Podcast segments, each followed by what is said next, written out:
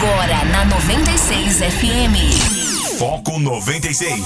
Foco 96. Um programa feito para você e por você. Muita música, notícias, convidados, o tema do dia, tudo do meio artístico. Muito bom dia, tá começando o Foco 96 aqui na sua 96 FM, a FM oficial de Goiás. Hoje é quinta-feira, 27 de agosto de 2020, 6 horas 7 minutos e meio. Tá começando o Foco 96 ao vivo aqui na 96 para Anápolis, Goiânia, região metropolitana de Goiânia, em torno de Brasília, mais de 85 cidades, né, que alcançam esse sinal limpinho da 96 e também para o Brasil e para o mundo através do aplicativo da 96, através das plataformas digitais. Então, obrigado, tá? Obrigado pela audiência, obrigado pela parceria, obrigado pela participação aqui, você que participa através do WhatsApp, o DDD 62 994 34 2096. Aqui Rogério Fernandes e nós vamos juntos até às 8 horas da manhã trazendo notícia e informação para você. E junto conosco, né? É, é, é, junto conosco eu falo eu é, é, e você, ouvinte, né? Também Guilherme Verano. Bom dia, Guilherme Verano. Bom dia, Rogério. Bom dia, os ouvintes do Foco 96. A gente tá vendo imagens aqui, rapaz. A fila imensa para testagem da Covid lá em Goiânia. Madrugada, carro, gente, lotado de fato, né? Mas enfim, né? Sejam bem-vindos. A gente tá esperando aqui para interagir, para falar com você, né? trazer as principais notícias do dia. Sejam muito bem-vindos. Tá certo, 994-34-2096, você participa e nos ajuda aqui a fazer né, o Foco 96. E trazendo já uh, destaques, né, notícias dos principais portais né, do Brasil e do mundo, né? O que, que é notícia?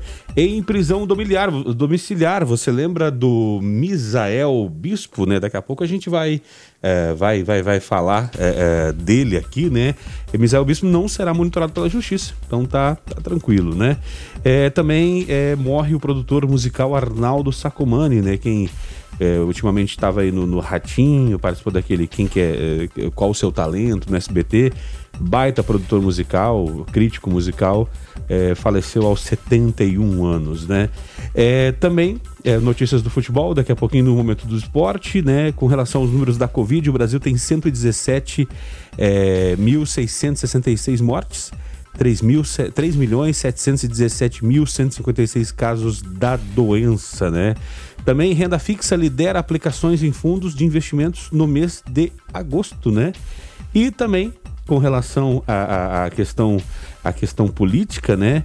Tem é, é, um embrólio aí envolvendo é, o Senado, né? O pessoal é, é, jogando a bola para o Senado, o Senado jogando a bola para a Câmara, e a gente vai tentar fazer essa análise aqui com o Guilherme Verano, até porque Paulo Guedes dizem que está se afastando da política de Bolsonaro e aí a gente conta com a sua participação e a análise dos nossos comentaristas e, e colunistas aqui do Observatório para tentar entender, né, aqui do Foco 96, também do Observatório, até porque são programas da mesma casa, e você, ouvinte, pode nos ajudar aqui através do 994-3420-96.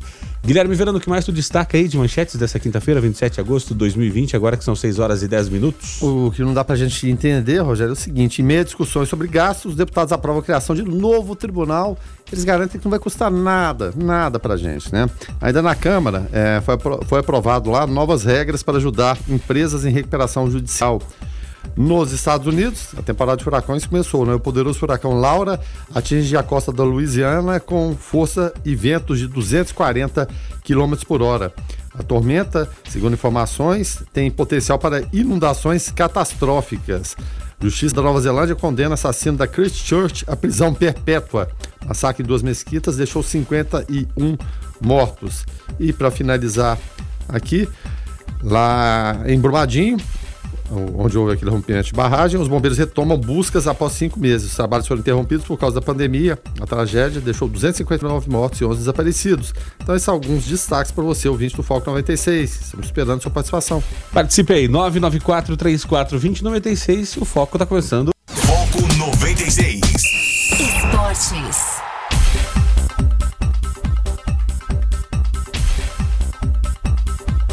6 horas e 15 minutos, momento do esporte aqui no Foco 96. Guilherme Verno, ontem teve rodada da Copa do Brasil, estaduais, alguns jogos atrasados do Campeonato Brasileiro e o Goiás aqui tava, né, é, tinha, tava com uma vantagem em cima do Vasco, né? Veio para decidir aqui na Serrinha, mas não conseguiu segurar, infelizmente. Deixa de botar uma mão numa grana preta aí, né, na, na próxima fase da Copa do Brasil. É, exatamente, rapaz. O checão de 2 milhões foi pelo ralo, né? A gente confere então a Copa do Brasil, teve equipe grande sendo eliminada. Né? O Cruzeiro empatou em 1 a 1 com o CRB, acabou caindo fora. Teve também empate 1 a 1 entre América e Juventude. Nos pênaltis, o Juventude 5 a 3 Lá no Durival de Brito, o Botafogo venceu o Paraná Clube por 2 a 1 Já havia vencido a primeira também por 1 a 0 segue adiante. O Goiás, que havia vencido o primeiro jogo em São Januário por 1x0, tinha vantagem do empate, perdeu em casa por 2x1. E é bom lembrar que agora não tem gol qualificado mais, né? A, a mesma diferença o, vai para as penalidades. Então o Henrique, aos 33 do primeiro, fez Vasco 1x0, Rafael Vaz, aos 44 do primeiro, empatou para o Goiás, o Benítez, aos 5 do segundo, fez 2x1 para o Vasco. Foi assim até o final, a decisão foi para os pênaltis. 3x2, ou micharia de, de, de penalidades convertidas, né? 3x2. Um jogo de 7 gols, o Ceará se classificou, ele venceu a vitória por 4 a 3, jogando fora de casa. Pelo Campeonato Gaúcho, Caxias 0, Grêmio 2, gols do PP no primeiro tempo aos 7 e Everton aos 32 do segundo tempo. Haverá o segundo jogo, agora o Grêmio jogando em casa com uma vantagem. E o Atlético Mineiro venceu a Tombense também no primeiro jogo pela decisão do Mineiro por 2 a 1 Sacha e Keno, o gol do Keno foi aos 52 do segundo tempo, é né, o gol da vitória. Porque a Tombense saiu vencendo por 1x0 aos 17 do segundo tempo, gol do Rubens, o Sacha empatou dois minutos depois, mas o Keno aos 52 deu vantagem ao Atlético. A Tombense, como tem melhor campanha na competição, ela vencendo pela mesma diferença, ela será campeã mineira.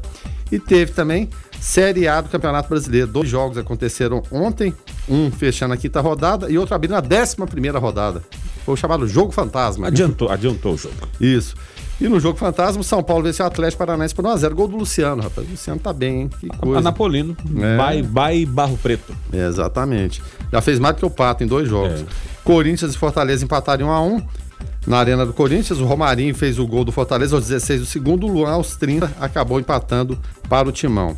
Com esses dois jogos aí, a situação do brasileiro é a seguinte: o Internacional segue líder, 12 pontos, segundo o Vasco com 10, só que o Vasco tem um jogo a menos. O São Paulo agora é o terceiro colocado, tem 10 pontos, quarto Atlético Mineiro com 9, quinto Palmeiras com 8, sexto Santos, sétimo Fluminense, oitavo Bahia, nono Grêmio, todos com 7. Depois Atlético Paranaense e Botafogo com 6, 12 Corinthians, 13 Bragantino, 14 Fortaleza e 15 Flamengo, todo mundo com 5. Aí vem a turma dos 4. O Goiás é o 16 17 abrindo a zona do rebaixamento o Atlético Goianiense, 18 o Esporte, 19 o Ceará. O 20 último é o Curitiba, com apenas 3 pontos ganhos. A sexta rodada começa no final de semana, Rogério. É, vale só lembrar que o São Paulo estava devendo um jogo, né? É, aquele da, da, da, abertura do campeonato contra o Goiás. Isso. E agora adiantou o jogo. Aí como assim? Não, só trocou elas por elas, né? Porque o jogo estava atrasado, adiantou. Agora contra o, o Atlético Paranaense, então tá tudo certo. São Paulo com o mesmo número de jogos dos demais, né? E só o Atlético Paranaense, esse é o único, como esse jogo foi adiantado, ele não devia nada. O Atlético Paranaense já tem seis jogos disputados. Então temos equipes com seis, com cinco e com quatro jogos. O Corinthians está devendo um também, foi para quatro jogos agora. Então esse, esse, asterisco é muito ruim, né, Rogério? Vai permanecer é. durante grande parte do Campeonato Brasileiro. É, e, e, até com relação, o pessoal questionou o Renato Gaúcho esses dias atrás, né, com o Renato Portaluppi, com relação a a, a questão do Campeonato Brasileiro e ele falou: olha, o Grêmio vai chegar para disputar título brasileiro, até porque tem muito cavalo paraguaio e o Grêmio é, é, um cavalo, né? É um cavalo marchador, um cavalo manga que larga. Que é mas, mas, mas enfim, é, é, o Brasileirão é isso mesmo, né? O começo é, tem muita gente que lá no final não vai chegar, né, Verano? Não tem jeito. É um campeonato muito longo, né? É, muito longo. Você tem que ter elenco, né? Você tem que ter é, exatamente aquilo que falta para os outros, né? Dinheiro. Alguns receberam dinheiro adiantado, devem salários. Mas aqui você pode observar uma coisa também, Rogério. Entre os, os, chamados considerados grandes aqui do futebol brasileiro, não tem nenhum, nenhum aqui mediano, né? Na tabela, eu digo assim. Tem o Bahia, o oitavo, o Bahia já foi campeão brasileiro, né? Evidentemente. Sim. Porque o Bragantino é 13 terceiro, Fortaleza é 14 quarto, né? Se for para escolher alguém para ser rebaixado, mesmo com isso tudo, Bragantino e Fortaleza, é claro, evidentemente, eles estão nesse bolo de baixo, na prateleira de baixo. Goiás é 16, é outro candidato. Atlético 17, também é candidato. Esporte, Ceará e Curitiba, todos da mesma forma. Então, parece que está tá separando uma turma aqui que é, é, preferencial. Evidentemente, início de campeonato, a diferença é muito pouca, mas essas equipes vão, vão patinando e muito. Né? O Curitiba tem apenas uma vitória em cinco jogos, uma vitória e quatro derrotas. Ceará também da mesma forma, né? uma vitória, um empate, três derrotas. O Goiás, o Atlético tem que abrir o olho também. Eles são equipes preferenciais aí para serem rebaixados. Né? É, e, e, mostra, né, Verano, a, a, diferença da questão da grana, né? O dinheiro, né? O dinheiro que faz muita diferença no futebol. Agora, eu, eu quero só abrir um parênteses aqui pro gol do Luciano, né, pelo São Paulo, né, que, que bateu o Atlético Paranaense nesse jogo fantasma, e o gol do Everton, né, é, no o segundo gol do Grêmio contra o Caxias. Eram dois jogadores que foi feita uma troca, né? Como, como diz é, é, no, no, jargão popular, pau a pau, né? Foi, foi pau a pau. É, o Everton estava, não estava sendo aproveitado no São Paulo, o Luciano não estava sendo aproveitado no Grêmio, trocaram e virou solução ontem nos jogos é, das duas equipes. É, é, será que a gente corre o risco, Guilherme Verano, de, de, de poder voltar até as trocas como tinha antigamente? É, é uma, uma baita opção para os times, né? Tem tanto jogador parado aí, troca e às vezes só a mudança de áreas já faz com que o cara. O cara não desaprendeu a jogar bola, às vezes ele tá desmotivado ali, né? Onde tá. É, pode acontecer. Aí pode retornar esse futebol brasileiro. Começou lá nos anos 70 com Francisco Horta, que era presidente do Fluminense e era o rei do troca-troca. É, e, e, e tem, e, e, assim, e o legal é que você pega e faz igual nós fazíamos antigamente com os joguinhos de botão, né? Olha, esse meu aqui é melhorzinho, eu quero cinco em troca desse aqui. É, não, eu... isso. Não, eu fazia essa troca de balaiada, era três para um lado e dois para o outro, quatro, é, era dessa forma que funcionava. Como você disse, às vezes o jogador tá desmotivado em um lugar, aí quem celebrou essa troca foi Celso Sumanos que disse, estando bom para ambas as partes, aqui e agora. Tá certo. 6h22, a gente vai fazer um intervalo comercial, já já a gente volta. Foco 96. Esse é o Foco 96 aqui na sua 96 FM, a FM oficial de Goiás. O ouvinte participa aqui através do 994 34 2096. Você pode participar, dar a sua opinião, né, o, a, o seu comentário, a sua sugestão, falar de alguma, de, de alguma questão aí no seu bairro, né? Pode ficar à vontade para mandar mensagem aqui para o Foco 96.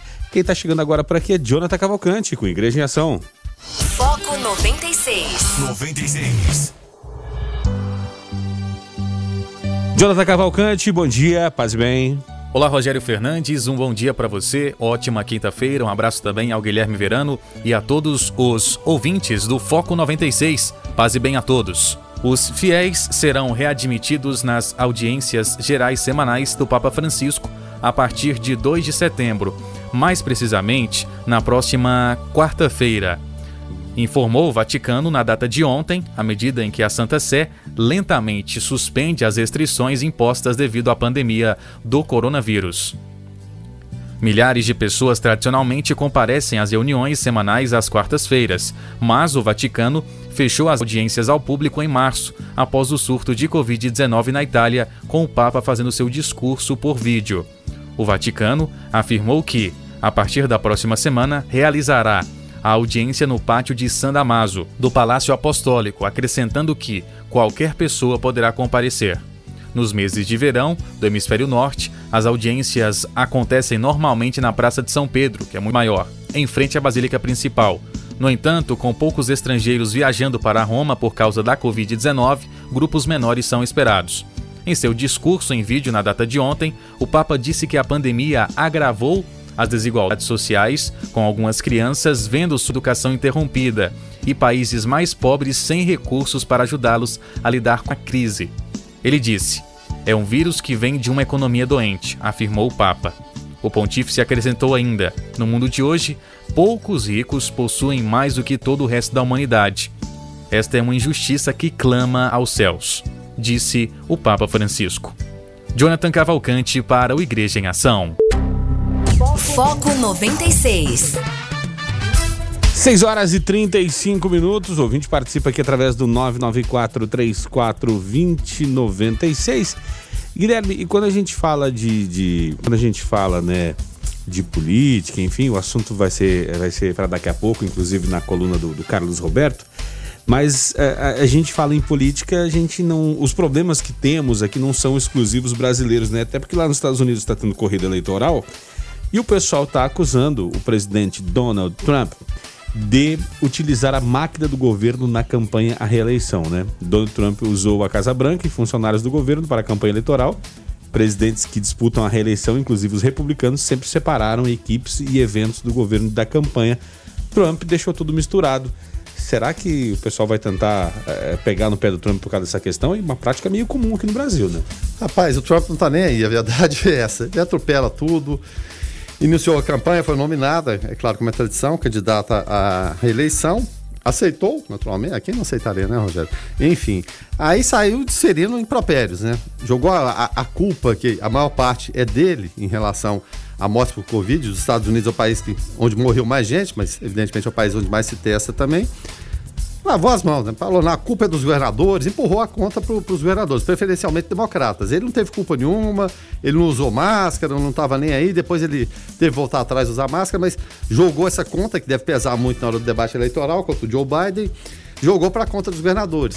Aí foi mais além, né? Diz que, porque nos Estados Unidos existe também a possibilidade de você votar pelo correio. E funciona muito bem, não tem notícia de fraude, não tem nada disso. Funciona de uma forma tranquila. O que, é que ele fez? Começou a fechar agências dos Correios. Você não precisa da agência dos Correios assim, não.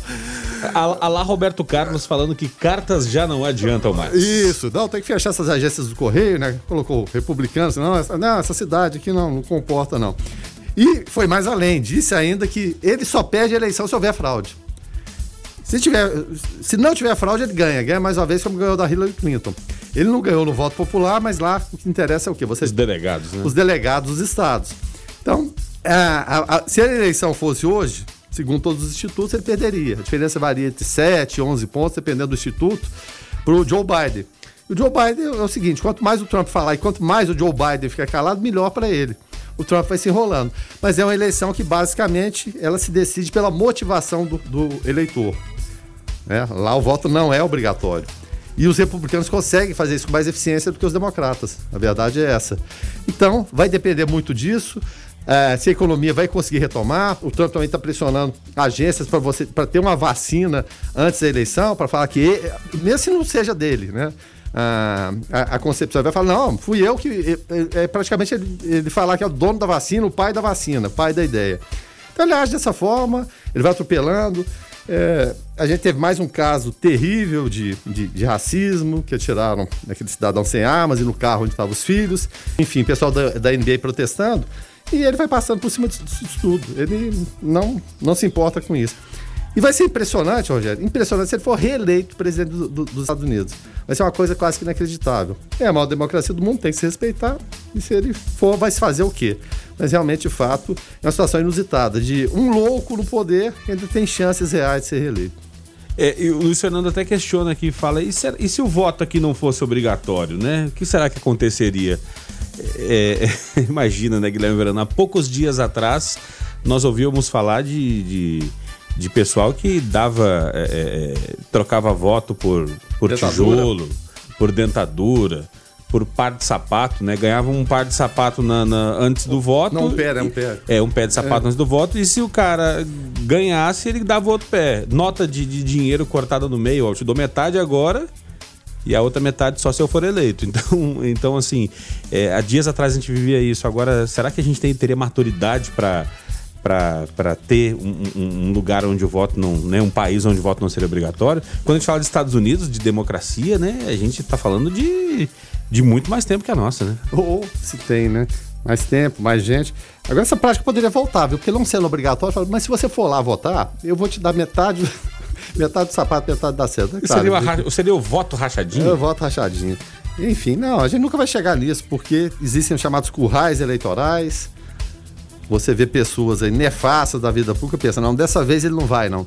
E o cara ressuscita, né? A gente tem verdadeiros Highlanders aí da política, e quando ele não vem por conta própria, Aí segue aquela tradição hereditária, vai passando de pai para filho, né? Às vezes o filho é candidato, o neto. A gente tem oligarquias políticas aí que já estão na terceira, na quarta geração.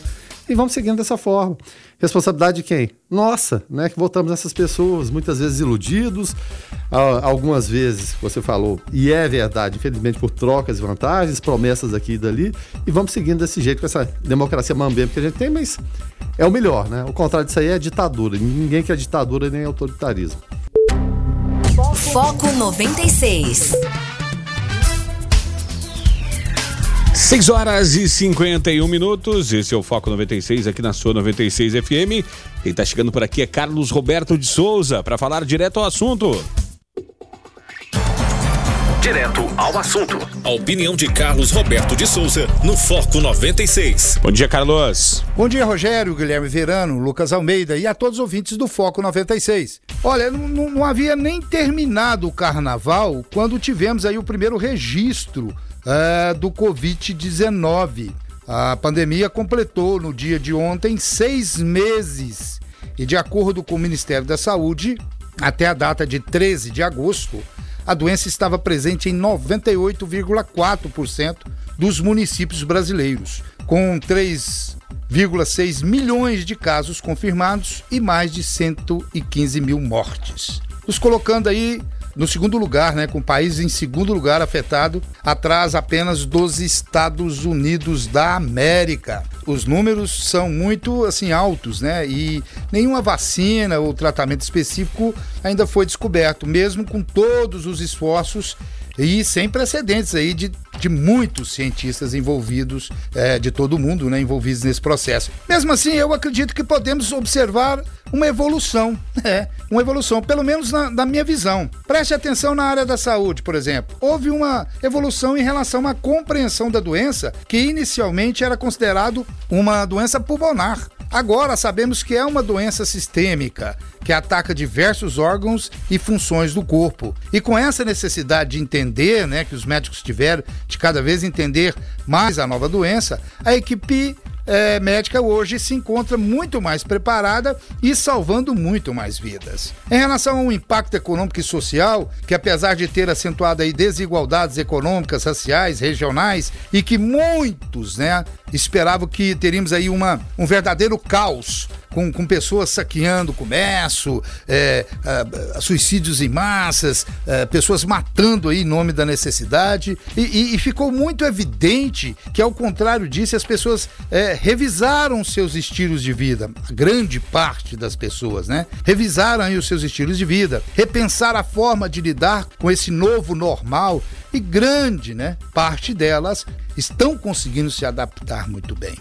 A pandemia hoje deixa claro que não podemos ficar parados e dependentes. Precisamos, é, o contrário disso, é, é, de autonomia frente a esse novo cenário. Né? É, outra coisa interessante, frente a tudo isso, é, as empresas também foram se adaptando e voltando a trabalhar.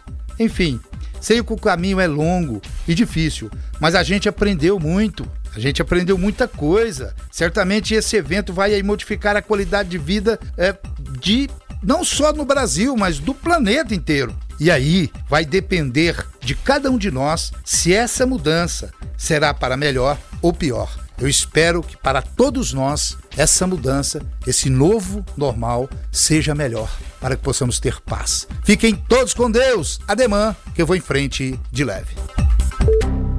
Foco 96.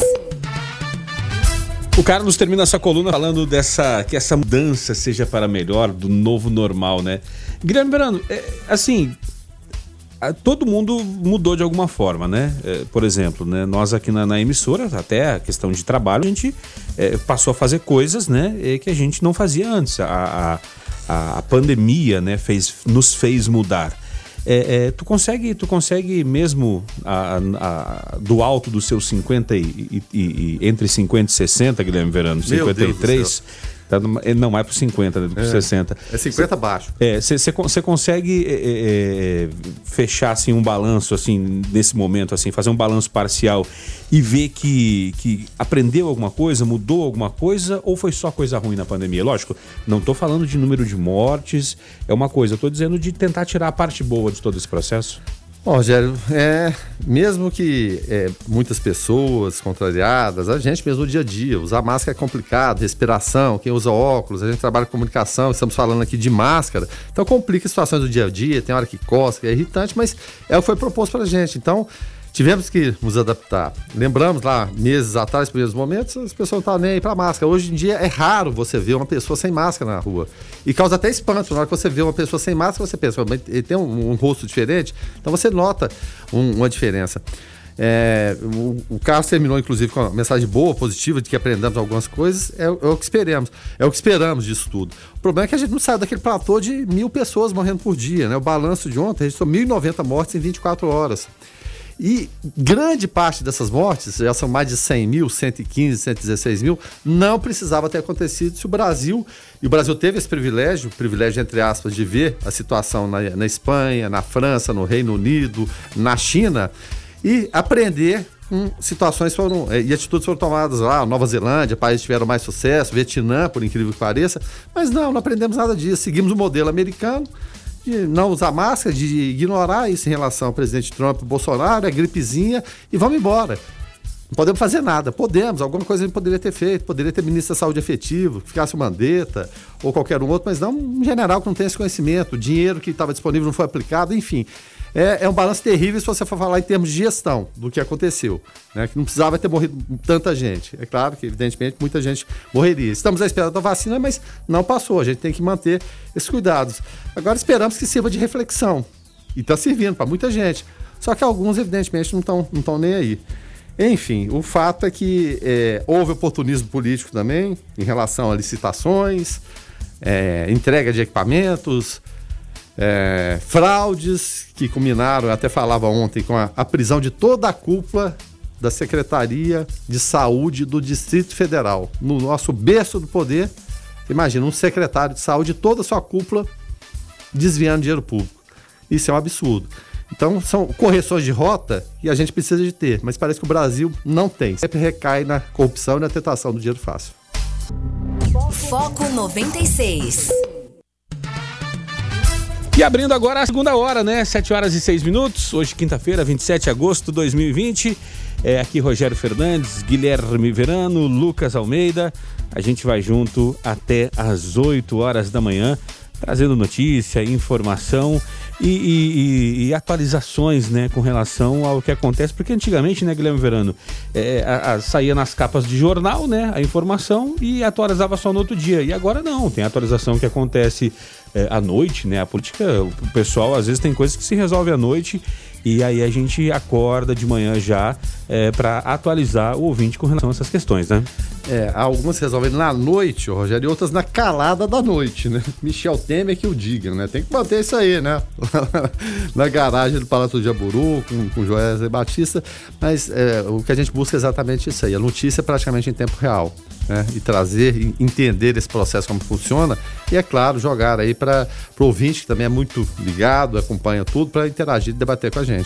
É, com relação a, a, a, gente sabe né, Verano, que um dos efeitos da, da pandemia é justamente é, as empresas passarem por dificuldade, muitas empresas, né? E a Câmara aprovou um projeto legal, né, para renegociação de dívidas, né? A Câmara aprova uh, uh, novas regras para ajudar empresas uh, em recuperação judicial, né? É, em meio a essas discussões sobre gastos, os deputados aprovaram a criação desse novo tribunal, o que é uma, uma, uma baita mão na roda para quem é, vai precisar fazer reajustes e, ou até fechar uma empresa, renegociar. Que bom, né, Verano? É, o que a gente espera é que de fato seja efetivo, Rogério. É, a questão da recuperação, a gente viu muita questão também, ou questão, como diria ele, né? É, de empréstimos né, para socorrer pequenas, microempresas que não estavam chegando lá na ponta. Tinham o dinheiro disponível, os bancos particulares querendo que os privados garantissem a maior parte da operação, do risco, e muitas vezes não chegava. Então, são opções que no papel elas funcionam muito bem, mas muito bem mesmo. Olha só. Vamos colocar, citar só quatro aqui, mudanças previstas né, na, na proposta. Maior segurança para financiamento por dívidas ou ações durante a recuperação judicial. Ótimo. Possibilidade do próprio credor propor o plano de recuperação judicial. Excelente. Parcelamento de dívidas tributárias federais. Facilitação do encerramento da recuperação judicial. Permitir né, que o devedor em recuperação faça contratos de financiamento utilizando bens pessoais como garantia desde que seja autorizado pelo juiz.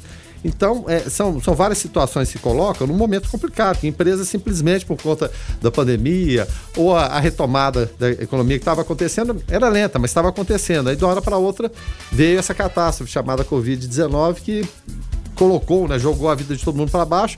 Imagina do empresário que está ali, que depende né? E, e, e várias situações, empresas de, do ramo de alimentação, pessoal que vive da noite, muita gente foi prejudicada em vários setores. Se eu for citar aqui, uma imensa quantidade, academias, enfim. É, que do dia para a noite viram seu mundo desabar. Né? E com a responsabilidade ali, porque você tem uma empresa e tem muitas relações que vão além do, do empregado e, e, patrão. As pessoas se conhecem ali, né? Se, passam a se, se, gostar também. Não é, não é uma relação tão distante, principalmente das empresas menores.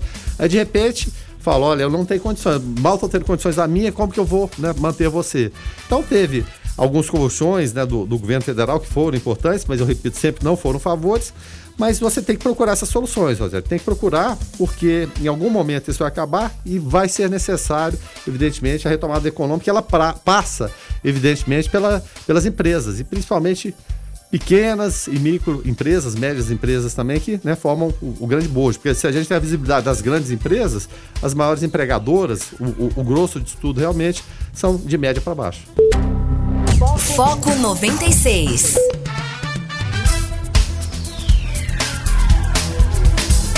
7 horas e 15 minutos. Esse é o Foco 96 aqui na sua 96 FM, a FM oficial de Goiás. Ouvinte participa, né? Que é através do 994 34 2096. E a gente sabe, né, Guilherme Verano, que, que muita coisa, né, que acaba acontecendo, né, no, no, no mundo, né, é reflexo, reflexo político, né? E a gente já vê, né, como falávamos aqui, né, com relação ao Carlos falou na sua coluna, né, a questão do, do medo que o pessoal tem, né, falava-se a respeito de, de, saques, por exemplo, no começo lá da, da pandemia, falou-se a respeito de muitas coisas, isso acaba uh, gerando comportamentos uh, sócio-econômicos, né, o pessoal vai, vai, vai vendo. Agora, quem está é, é, se afastando, né, Guilherme Verano, né, é, da política de Bolsonaro é o Paulo Guedes. Aí eu pergunto, será que está se afastando por questões econômicas ou será que está se afastando pelos respingos, pelos reflexos das falas de Bolsonaro e por ver que a política de Paulo Guedes, né, aquela política neoliberal, né, ou liberal total, né, não, não, não vai mais fechar com esse novo momento do presidente, que é um momento de assistencialismo. Haja contas, ele viu que isso dá voto, né? É, e que era contra, né? Evidentemente, mas viu que é, é, é dá voto e é necessário, de fato. Só que é, precisamos encontrar soluções para ir além disso. É claro, fornecer é, é, essa o Renda Brasil, o que seja, Bolsa Família, não interessa um homem. É claro, evidentemente, pessoas estão na linha da miséria, eles precisam de fato desse amparo. Agora, se tornar política de governo permanente é complicado. Aí você vai, vai, vai ter o que em relação à, à perspectiva próxima? Rendeu popularidade, sem dúvida nenhuma, assim como rendeu para o Lula, para Dilma, enfim. Rende popularidade, você distribui dinheiro. Só que a eleição, o Rogério, se ela fosse hoje, Bolsonaro tinha grande chance de ser, reeleito, não tem dúvida nenhuma em relação a isso, por conta até dessa situação. Só que ele está olhando a curto prazo. Vai acabar, é claro, o auxílio emergencial em dezembro. Aí precisa de alguma coisa urgente para manter esse pique. Só que essa coisa urgente é, seria um auxílio que vai ter que provocar o quê? Furada de teto de gastos, criar a nova CPMF, que não tem simpatia do, do Congresso Nacional. De que forma o, o, o PG vai conseguir fazer isso, o Paulo Guedes? Ele vai ter que abrir mão das suas convicções, de tentar privatizar, enquanto os militares não querem que privatiza. De onde ele vai arrumar dinheiro? O fato é que o presidente Bolsonaro disse que quem manda é ele e o Paulo Guedes vai ter que se virar para arrumar esse dinheiro. Aí das duas, uma. O Paulo Guedes sai disso aí e fala: Ó, oh, não, eu não dou conta de fazer dessa forma, assim como o Salim Matar saiu em relação à desestatização, outros é, altos funcionários e qualificadíssimos né, da equipe que o Paulo Guedes montou ou ele aceita é, essa situação, não sei se por vaidade ou para querer provar que vai conseguir virar esse jogo, enfim. Ou ele vai colocar a viola no saco e ir embora, ou vai acatar isso aí e tentar fazer essa solução. Só que pode ser um tiro no pé, como eu disse. No primeiro momento, evidentemente, você criar isso aí. É, e, a, e, a, tentação dele é criar essa nova CPMF, que daria muito dinheiro. Vai conseguir ou não, afinal de contas? Então, existem essas duas opções. E o presidente Jair Bolsonaro até dando uma cutucada em relação a ele, porque tem o, o PG, que é o Paulo Guedes, ele chama Paulo Guedes de PG. E tem agora o PG2. O PG2 é o Pedro Guimarães, que é o presidente da Caixa Econômica Federal. Aí até no discurso ele se referiu ao PG2. o PG2 está aqui também. Tipo assim, o Paulo Guedes, se você sair, o PG2 pode assumir, que é o Pedro Guimarães, da Caixa. Só que o Pedro Guimarães, ele não tem simpatia do mercado financeiro. Não tem de forma nenhuma. Mas, por outro lado, seria uma figura mais dócil, é claro, para atender os pedidos aí do presidente Jair Bolsonaro. Outra alternativa, mas esse aí segue a linha do Guedes, é o Roberto Campos Neto. Só que ele está muito bem no Banco Central e iria se aventurar a, a, deixar todos os seus conceitos de lado para seguir essa cartilha, não se sabe. Então tá essa queda de braço, estão fritando o Paulo Guedes, já estão na, na, fase da flambagem, que você é um cozinheiro, né, Rogério? Você tá frit, passou a fritura. Jogou um tá, conhaque ali e fez tá a flambagem. Flambando. Então vai, essa decisão vai acontecer em algum momento. Ou o Paulo Guedes se conforma com essa situação e ouve aquela voz de sereia, fala, oh, não, vamos criar CPMS, dá para você ficar, você vai cavar o dinheiro que o presidente quer. Ou então, cai fora. Foco 96. O assunto agora é água potável, né? Porque a demanda de água potável no Brasil pode aumentar quase 80% até 2040, né? E diante de mudanças econômicas, demográficas e climáticas, é, esse é o que aponta, isso é o que aponta o, um estudo do Instituto Trata Brasil é, com a Escante Consultoria divulgado na última quinta-feira, né? Para tratar do assunto, né? Quando o assunto é técnico assim, a gente tem que trazer especialistas, né?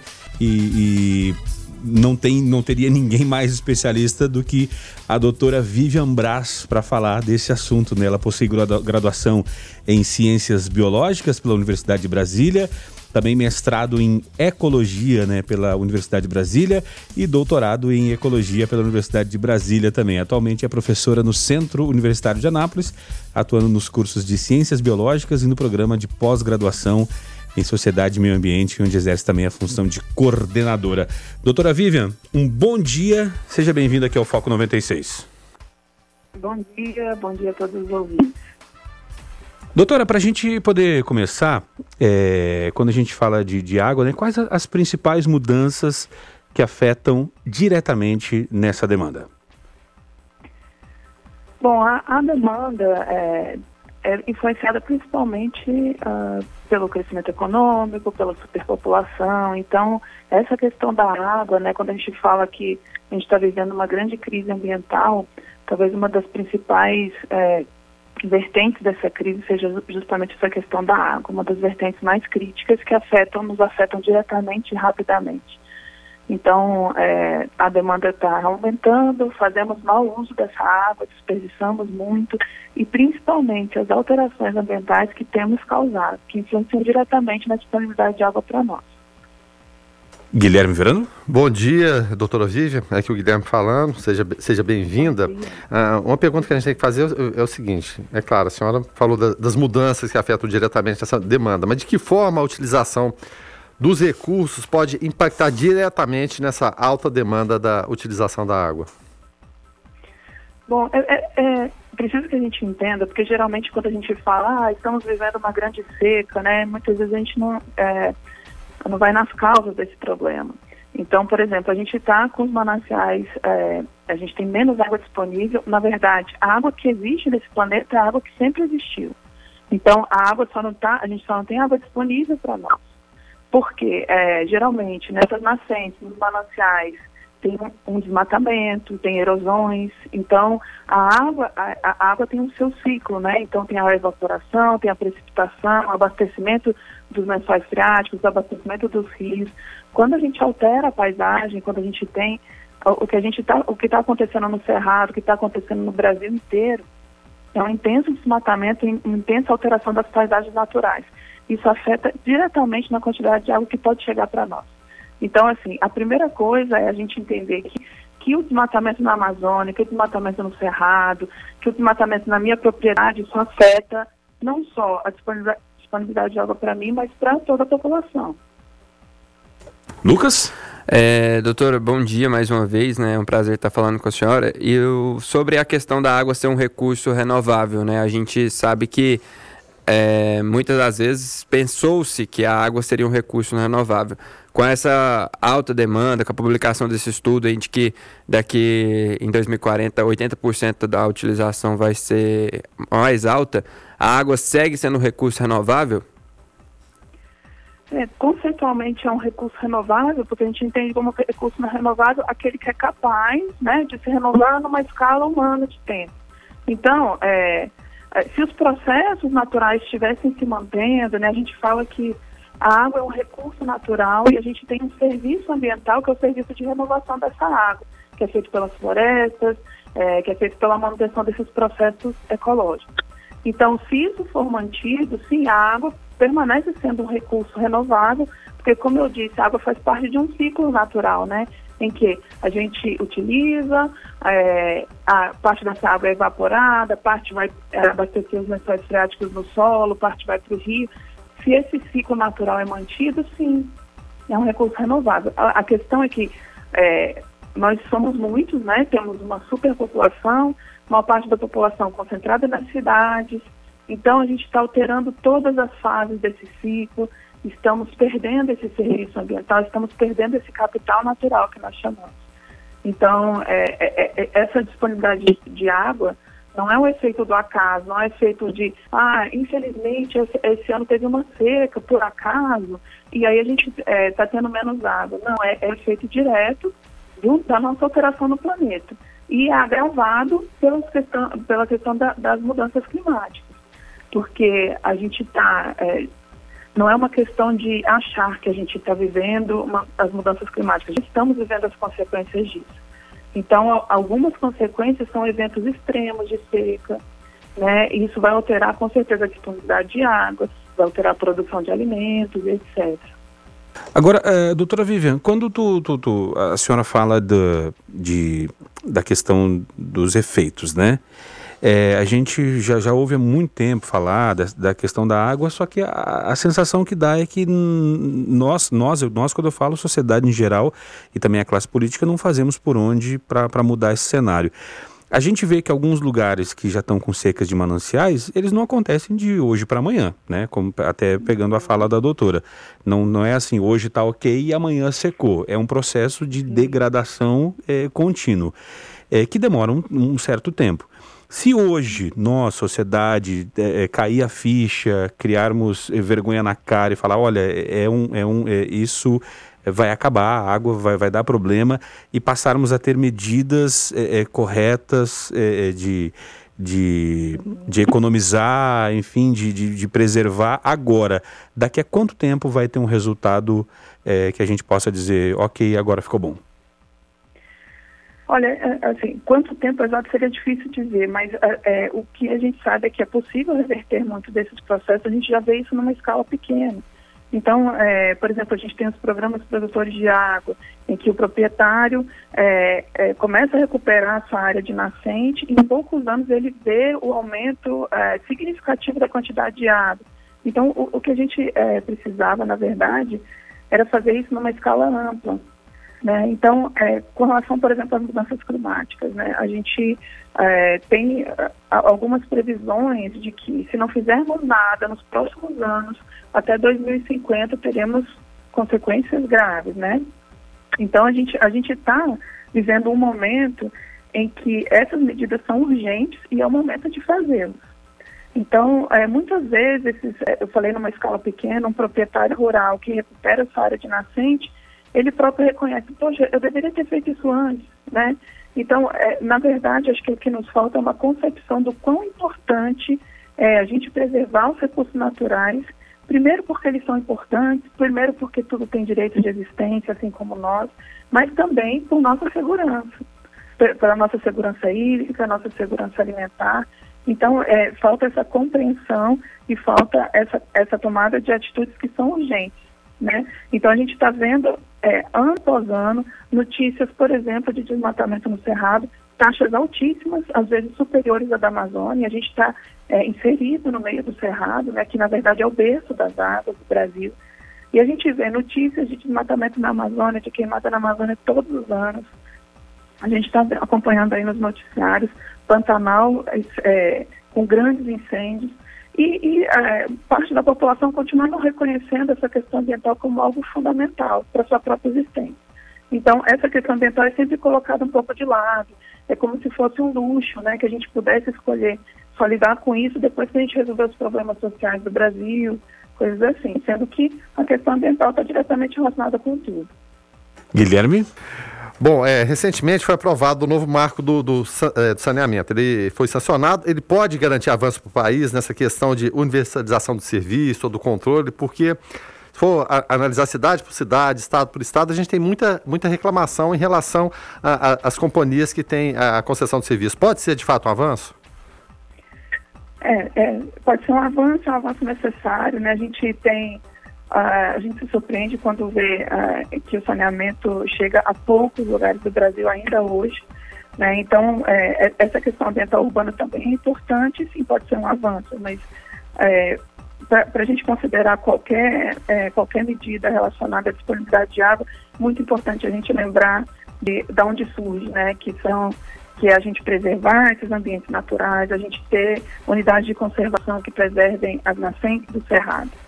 É, então, é, não, pode, não se pode desvincular uma coisa da outra, né? A gente precisa cuidar da, da questão ambiental urbana, mas precisamos lembrar que isso sozinho não vai resolver se a gente tiver a destruição das paisagens naturais. Estamos falando com a doutora Vivian, né, é, a respeito dessa questão é, da água, né, de água potável. É, você pode mandar sua pergunta aqui para o 994-34-2096. É, Vivian Brás, que é doutora em, em, Ecologia pela Universidade de Brasília. Lucas Almeida, mais um questionamento para a doutora Vivian? Sim, o ouvinte pergunta o seguinte: existem projetos ou fomentos para criar sistema de reaproveitamento de água em casa ou isto parte da consciência e do bolso de cada um? Bom, é, estão surgindo algumas iniciativas né, no sentido de, de é, é, valorizar essa questão da economia de água, do reaproveitamento de água. As medidas que individualmente nós tomamos, elas são muito importantes também. Então, esse próprio estudo mostra que é, a gente tem um desperdício de pelo menos 40% né, da, é, da água potável que chega até nós. É, e chegando até nós, na nossa casa, nós também temos muito desperdício. Então, no momento em que falta, a gente vê que pode tomar medidas simples que, que é, podem fazer diferença numa escala mais ampla. Então, as, as medidas individuais elas são muito importantes. É, começam a ter algumas iniciativas, alguns projetos mas, por exemplo, é, questões em larga escala, como a dessalinização, né, que tem sido falada como uma alternativa, elas é, ainda não são acessíveis em larga escala. Então, muitas vezes a gente confia na tecnologia, né, no sentido de, bom, a gente está vivendo uma crise ambiental, é, tem coisas ruins previstas aí para o futuro, mas a tecnologia vai nos salvar. É importante que a gente saiba que muitas dessas tecnologias ainda são muito caras e não são acessíveis em larga escala. Outras estão se tornando mais acessíveis. Então, é claro, a gente confia na tecnologia para nos ajudar, mas a gente não pode esquecer é, que ah, precisamos fazer a nossa parte, seja em casa, seja é, como cidadão brasileiro, pensando na questão ambiental como um todo, né, apoiando, apoiando as causas ambientais, apoiando políticas públicas relacionadas ao meio ambiente. Agora, é, doutora Vivian, é, o assunto é água potável e quando a gente fala de, de água, né, é, a gente vê que a vida e a arte imita a vida ou a vida imita a arte.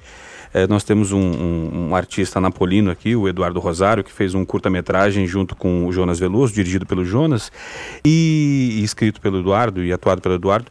E, e, é justamente nessa questão da água, né? Uma família dos Estados Unidos que vem se refugiar no centro-oeste brasileiro, porque lá já estava sem água, e a gente sabe que tem muitos lugares lá na Califórnia que o pessoal está abandonando por não ter mais água, e acaba que aqui também acontece isso e acaba a água. É, e esse curta-metragem, ele foi, rodou festivais mundo afora e foi muito discutido, né, é, como, como em mesas redondas, em debates, por quê? Porque é uma questão que o pessoal já está vendo que está acontecendo, né? É, uhum. Será que falta espaço é, é, além de, de, espaços como esse aqui de entrevista, de, de, colocar o assunto nas escolas, de colocar o assunto é, é em outras plataformas para que seja para que seja jogada uma luz em cima disso e que mude o conceito da população. A gente está atrasado uh, em relação a outros países nessa discussão, doutora? Sim, bom, primeiro queria dizer que o Eduardo Rosário é um querido amigo, ele, ele é, colaborou com a gente num projeto muito importante que nós fizemos, que é um projeto social em Cocalzinho, a gente tem esse projeto chamado Escola da Natureza, a gente realizou uma grande feira de ciências com as crianças, em que um dos temas também era a importância da água, enfim. O Eduardo nos acompanhou lá e é um grande parceiro. Enfim, eu, eu conheço o documentário dele, é uma temática muito importante, a gente diz assim que a gente precisa comunicar essa questão ambiental em todas as esferas. Então, a arte, por exemplo, é um canal de comunicação muito forte, muito importante. Né? Como a gente se comunica, porque às vezes nós, cientistas, universidade, a gente tem uma grande é, dificuldade de comunicar, de chegar essa mensagem e de, de, de as pessoas entenderem o quão importante elas se sensibilizarem para a questão ambiental. E muitas vezes, através dessa ferramenta da arte, a gente chega direto nas pessoas. Então, é muito importante que essa ideia se difunda. É, não, é, não é uma questão que interessa somente a cientistas, ou interessa somente a pessoas que gostam de fazer trilha, que gostam de estar na natureza. A questão ambiental é uma questão do interesse de todos, e muitos países já estão percebendo isso. Então a gente vive um momento de negacionismo, né, em que alguns países dizem, ah, a mudança climática não existe, mas o fato é que, que a humanidade está caminhando, está percebendo essa importância e está caminhando nesse sentido. Né? A gente tem é, é, vários países saindo na frente com medidas é, de preservação do meio ambiente e de, de uh, colocar essa temática como algo muito relevante, como prioritário, assim como é, não só assim como questões sociais e econômicas, mas isso interfere em todas as questões sociais e econômicas também. Doutora Vivian, é, eu peço que a senhora aguarde um instantinho, que a gente vai fazer um intervalo comercial, né? É, só para pagar as contas aqui. Foco 96. 7 horas e 45 minutos, né? O assunto é água potável e você pode participar aqui através do 994 34 2096. A gente está entrevistando hoje a Vivian Brás, que é mestre e doutora em Ecologia pela Universidade de Brasília. O ouvinte participa aí através do 994 34 2096, Lucas? É, Rogério, o Bruno, lá do bairro Santo André, meu vizinho, inclusive, diz o seguinte: quero saber o que falta para criminalizar desperdício de água, tanto de empresas, pessoas e órgãos públicos. Não adianta reciclar, reutilizar se não houver consciência. O povo só aprende quando dói no bolso. Doutora Vivian? Pois não, assim, é, a, a, quando a gente fala de criminalizar, na verdade, é, a gente acredita mais numa sensibilização, sabe, numa consciência, porque, é, de fato, a gente tem uma legislação ambiental muito completa, né? A questão é que é, a gente não tem como fiscalizar tudo, né? a questão é que essa legislação não é cumprida, então muitas vezes não é uma questão é, mais de leis, né, mais de fiscalização, ele próprio coloca, ah, quando dói no bolso. Sim, de fato a gente também acha isso, assim, que muitas vezes tem que passar por aí para que as pessoas tenham uma, uma concepção do valor desse serviço que a gente está perdendo. Então a gente fala muito de valoração de serviços ambientais, né? Que quando a pessoa sabe é, o valor que, que tem aquilo em, em termos de dinheiro, ou o valor que é necessário é, para você substituir um serviço desse, talvez ela tenha é, uma concepção da importância desse serviço. Então, por exemplo, ah, qual que é o valor para você?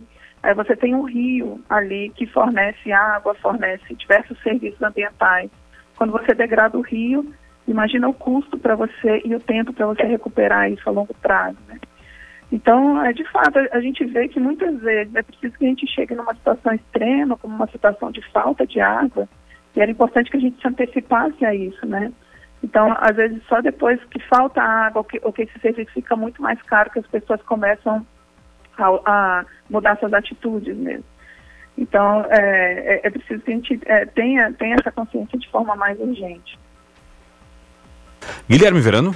Em relação à política ambiental do, do, do Brasil, mais especificamente nesse governo, mas não que outros passados também não, não tenham tido é, políticas que fossem condizentes com o que tem é, de mais aceitável no, no, mundo. E esse governo, inclusive, desacreditando seus próprios órgãos, como o INPE, imagens de queimadas. Até que ponto isso pode interferir? A gente sabe que tem muito dinheiro para investimento lá fora para vir para cá.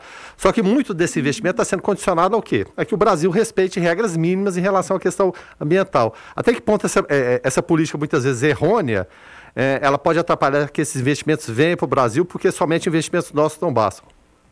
É, a gente considera isso um erro estratégico, né? Então, assim, essa preocupação, que é uma preocupação muito antiga de quem trabalha com a questão ambiental, agora está virando uma preocupação de todos, porque as pessoas estão vendo o impacto direto disso, é, inclusive investimentos internacionais. Então, a gente a, vive no, no Brasil, no momento, um grande retrocesso nesse, nessa questão ambiental. Tá? Vem de alguns anos. mas talvez nunca tenha sido tão extremo como agora. Então a gente tem algo como o INPE, que é exemplo mundial de fiscalização, é, de, de monitoramento, né, é, da paisagem no Brasil e a gente vê é, tudo isso desacreditado. A gente vê todo o trabalho do Ministério do Meio Ambiente, do ICMBio, um trabalho de excelência muitas vezes desacreditado. E a gente está vendo as consequências disso. Então, assim, é, tem uma pressão internacional muito forte, porque, como eu disse, essa questão ambiental ela está sendo reconhecida aos poucos ainda, mas reconhecida internacionalmente como algo muito importante, não só porque nós gostamos da natureza, não só porque nós gostamos dos animais e das plantas, mas como algo é, que, que é muito importante para a nossa sobrevivência. Então, a recusa de países vindo do Brasil, é, muitas vezes isso é mais do que uma ameaça, já está acontecendo na prática, e a gente vê que pouco tem sido feito, pelo contrário, as declarações que são dadas são sempre no sentido de é, como isso não é importante, vamos explorar a Amazônia, explorar é, no sentido de destruir a Amazônia. Porque você explorar, é, é, é, ter a Amazônia como só uma reserva de recurso mineral, em que você vai explorar e depois não sobra nada, né? E que as riquezas geralmente não vão ficar para o país, isso é um erro estratégico. Então, assim, a gente tem é, uma rica biodiversidade no Brasil, é, que, que poderia nos colocar à frente, inclusive economicamente, né, inclusive em termos de desenvolvimento de muitos países, e a gente está insistindo num retrocesso, que é considerar que isso não é importante, vamos desmatar tudo, vamos colocar pasto, porque é isso que dá dinheiro, o agronegócio que dá dinheiro para o Brasil. E a gente vê o próprio setor do agronegócio reconhecendo que se a gente não mudar nossa imagem internacional com relação ao meio ambiente, é, vamos ser penalizados todos, já estamos sendo. Tá certo, deixa eu agradecer então Vivian Brás, possui graduação em Ciências Biológicas, também mestrado em Ecologia e doutorado também em, em Ecologia pela Universidade de Brasília, né? É, doutora Vivian, muito obrigado pela sua gentileza de nos atender, obrigado pelo bate-papo, pelas informações e até uma próxima. Agradeço, estou sempre à disposição. Até a próxima. Foco 96. O ouvinte participa aqui através do 994-342096. Antes desse assunto, né, do assunto do dia a respeito da, da água, nós falávamos a respeito de política, né, de outras cositas mais. E a Luciane Gomes por aqui participando, dando a sua opinião. Fala aí, Luciane. Bom dia, Rogério. Bom dia, Guilherme. É a Luciane Maracanã. Na minha opinião, não precisava criar CPMF, nunca precisava criar nada basta os programas sociais que já existem terem clareza em quem vai atender e realmente atender aquele público. E não o cunhado do vereador, o amigo do prefeito, sabe? Então, assim, ter, como se diz, cobrança, acompanhamento, verificação para poder o dinheiro que para quem precisa e realmente para quem precisa. Sobraria muita grana nisso aí. E os políticos também, né, cortarem um pouquinho das regalias para poder ajudar os mais pobres, né? A quem realmente necessita. Um ótimo dia. Valeu, Luciane, obrigado pela tua participação. E falando em política, né, em política regional, nós tivemos é, o impacto né, da, da, da fala né, do atual prefeito de Goiânia, Iris Rezende, dizendo que depois de longos quase 60 anos de, de vida pública, não vai mais é, é, concorrer. E aí isso dá uma mexida, né? Muda uh, uh, as questões das alianças e dos rearranjos.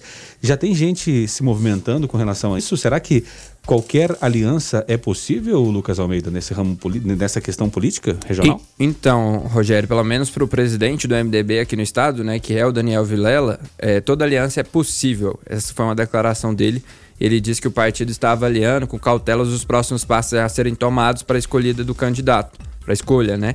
Mas que não descarta nenhuma aliança, nem mesmo com os democratas do governador Ronaldo Caiado. A gente já havia percebido essa aproximação de Íris com o governador, ainda na questão, nas questões da pandemia, o que poderia já ser um aceno né, de apoio do governador Ronaldo Caiado à, à prefeitura de Goiânia para o Iris Rezende. Embora aí ocorreu essa questão de falta a, a desistência, né, digamos assim, do Iris Rezende. Alguns pré-candidatos a prefeitos acreditam que o Iris só está fazendo mais um anúncio que logo depois vai ser revertido é, em uma candidatura também, né? Então essa é a movimentação política ali daquela de volta em volta da capital que acaba, claro, impactando todo o estado, né, Guilherme? Porque o Iris é uma pessoa grande, é um grande, um, grande político aqui no estado. C será, Iris? Será, Verano, que o Iris para dessa vez ou vai ser só um ai, ai, ai, a pegadinha do malandro do, do Iris? Ai, rapaz, eu tô lembrando aqui de quem? Quem era o cantor que sempre anunciava a aposentadoria e voltava? Acho que era o Silvio Caldas. Falava, não, agora eu parei, não canto vou fazer, mais. Vou fazer uma turnê de despedida. Isso. Aí lota os Aí shows. depois volta o Silvio Caldas, né? Se, se, não for o Silvio Caldas, me desculpe, mas é claro, tô, pela memória aqui. É claro, tem o direito ainda, mas tem a questão da, da idade, com todo respeito, né? E, e tá são, consciente e com saúde melhor que muita gente, mas o Iris vai fazer 87 anos no final do ano. Imagina mais um mandato para ele terminar com 91 anos, será que chegaria tanto? Não é o momento realmente de fato de interromper sua carteira, eh, carreira, de repente curtir ali, né? Ou, ou ficar nos bastidores da política, porque tem, tem, muita influência. Mas vai ser uma passagem de bastão, né, que está há, 60 anos na mão do, do. Vai ser para a família Vilela? Parece que sim, né? Via Maguito ou Daniel Vilela. Daniel Vilela foi candidato a governador, acabou é, perdendo. Eu imaginava até seria é, um, um simbolismo muito grande você passar do do, do, mais velho, né? O Iris com 80 e tantos anos, e o, o Daniel Vilela, que é o jovem. Ah, vamos passar o bastão, quem sabe ele ser candidato. Mas tem um Maguito, tem o fator Maguito aí no, no meio do caminho. Maguito foi prefeito de, de, Aparecida, já foi governador do estado, foi senador, mas está meio que no, no, limbo aí no meio. Pode ser um candidato apoiado pelo Iris? Evidentemente que sim. Mas dessa vez eu, eu acredito que é definitivo, Rogério. Eu acho que não, não tem como mais. Eu acho que chegou, assim, ultrapassou o limite né, do, do, do bom senso, e aqui sem preconceito nenhum, mas é, realmente você tem que renovar as coisas, você tem que dar oportunidade para os mais jovens. Então, acredito que deva passar esse bastão para a família Vilela e a partir daí seguir com o velho MDB, né, da época do Íris ainda, de várias lutas, né, foi prefeito de Goiânia três vezes, governador de estado duas, conseguiu ser ministro de estado de pastas diferentes da Agricultura e também ministro da Justiça, né, nos governos Sarney e Fernando Henrique Cardoso. Então tem uma história de serviço prestado, mas chega em algum momento você tem que passar o bastão. Então eu acho que essa virada acontece agora aqui no estado de Goiás. O Luiz Fernando fala uma coisa curiosa, ele fala, olha, é, é, já pensou, deve ser um dos poucos casos em que o prefeito é tão velho quanto a cidade. O Iris, o Iris regula de idade com, com, com, Goiânia, né? Então, Goiânia que é mais nova que Anápolis, inclusive, né? Dito isso, a gente vai encerrando então o programa de hoje. Deixa eu agradecer eh, demais aqui os ouvintes que nos ajudaram através do 994-342096 e também vai, os imitadores, né? O Delesmano vai ficar também sem, sem, sem oportunidade de, de, de fazer as imitações do prefeito, né? Eh, quem sabe põe ele no lugar também. Eh, Lucas, mais alguma informação para fechar aí? Para encerrar, Rogério, só dizer que a Prefeitura de Anápolis está é, no processo de construir uma nova sede né, para o Conselho Tutelar. Seria um dos assuntos que a gente traria no foco. Infelizmente, a gente não conseguiu contato com a Secretaria de Desenvolvimento Social, mas que em outra oportunidade a gente traz essa informação com mais detalhes a respeito dessa nova sede do, é, do Conselho Tutelar, que é uma obra para a cidade e, de acordo com a Secretaria de Desenvolvimento Social, Trabalho, Emprego e Renda, é uma, ela tem uma importância muito grande. E a gente trabalha esse assunto em outra oportunidade com mais detalhes. Tá certo, Guilherme. Então, até mais tarde. Mais alguma para fechar? Alguém sendo preso nesse momento? E Guilherme, eu tá tudo tranquilo. Eu sempre verifico aqui, né? Eu olho pra TV, olho aqui nos principais sites, tem alguém sendo preso? Não, pelo menos por enquanto não, viu, Rogério? Mas é claro, se isso acontecer, você é ator, né? Ninguém faz o toque, toque, toque na porta lá se você não tiver pelo menos suspeita de alguma coisa, né? Mas é claro, o, o Lucas tá, traz durante a programação. Agradecendo mais uma vez, é claro, sempre a participação do ouvinte, que é fundamental pra gente aqui. Um abraço. Tá certo, a gente vai ficando por aqui então. A gente volta às 5 da tarde no Observatório, né? Qualquer informação é, é, qualquer break news aí o Lucas in, interrompe a programação da 96 para trazer essa informação e daqui a pouco esse programa, né, a entrevista com a doutora Vivian Braz a respeito da água e, e, você encontra lá no, no podcast, né, na sua plataforma preferida de streaming, no, no, no Spotify, por exemplo. Este programa e todos os outros, você pode lá olhar pelo título e buscar é, o programa para ouvir é, novamente uma opinião, ouvir uma entrevista, é, um programa especial, enfim, é, você pode ouvir lá no Spotify, tá? A gente volta às 5 da tarde no Observatório. Na sequência tem o David Emerson, ODW, com o Hits 96. Fiquem todos com Deus, paz e bem. Esse foi o Foco 96. Um programa feito para você e por você.